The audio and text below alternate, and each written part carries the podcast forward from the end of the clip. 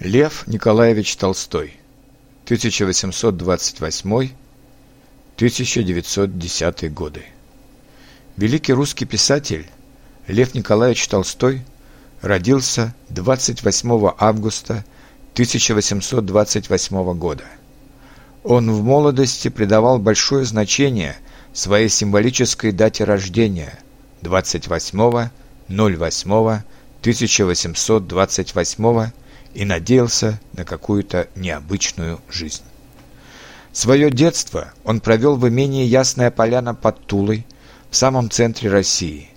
Сейчас там находится музей, куда приезжают туристы не только из стран бывшего Советского Союза, но и из других стран мира, потому что произведения Льва Толстого читают и любят повсюду. Толстой рано лишился матери, и эти переживания – оказали большое влияние на творчество будущего писателя. С ранних лет Толстого интересуют вопросы о смысле жизни, о своем предназначении, о добре и зле. Он всю жизнь вел дневник, где он довольно резко критиковал все свои ошибки и недостатки и стремился к самосовершенствованию. В 16 лет он поступает в Казанский университет, где изучают юриспруденцию, несколько иностранных языков, мечтает о дипломатической карьере.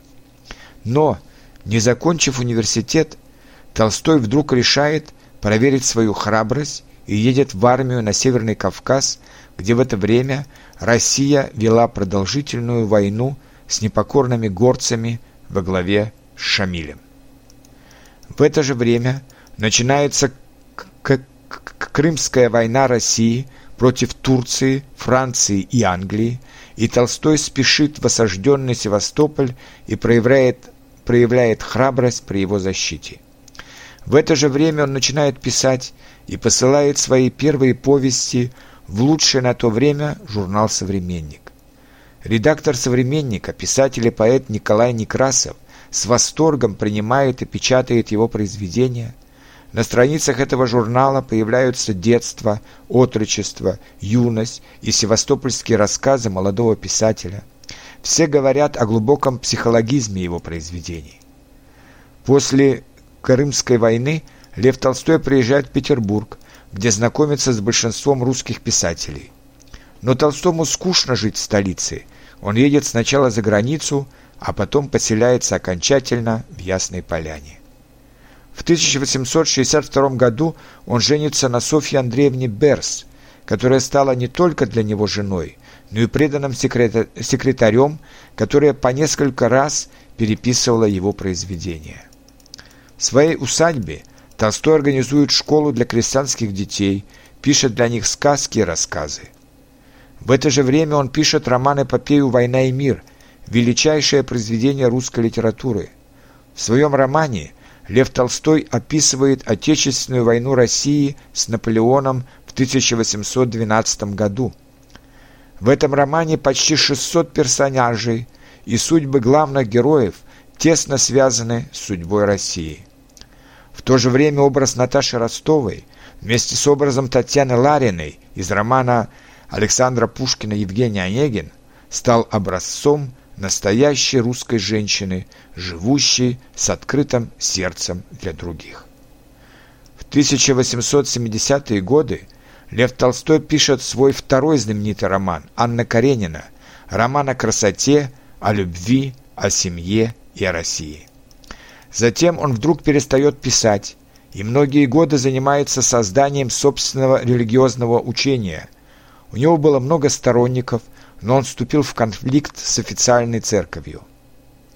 Затем он возвращается к литературному творчеству, пишет несколько повестей Крейцерова соната, «Отец Сергей», «Смерть Ивана Ильича», а также свой знаменитый роман «Воскресенье», в котором он резко критикует современное государство, общественную мораль, искусство и церковь.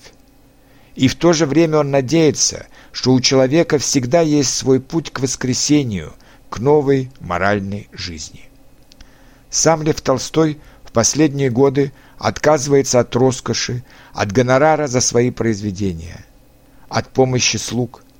Все это порождает скандалы в семье Льва Толстого, его отношения с женой резко портятся. В октябре 1910 года, не сказав никому, Лев Толстой покидает Ясную Поляну. Он хотел прожить последние годы в монастыре простым монахом, но в это время ему уже было 82 года. В дороге он заболел воспалением легких. 7 ноября 1910 года Лев Толстой умер. Сотни тысяч людей, в том числе много простых крестьян, пришли на его похороны. Он был похоронен в Яснополянском парке, где когда-то ребенком вместе с братом хотел найти зеленую палочку счастья.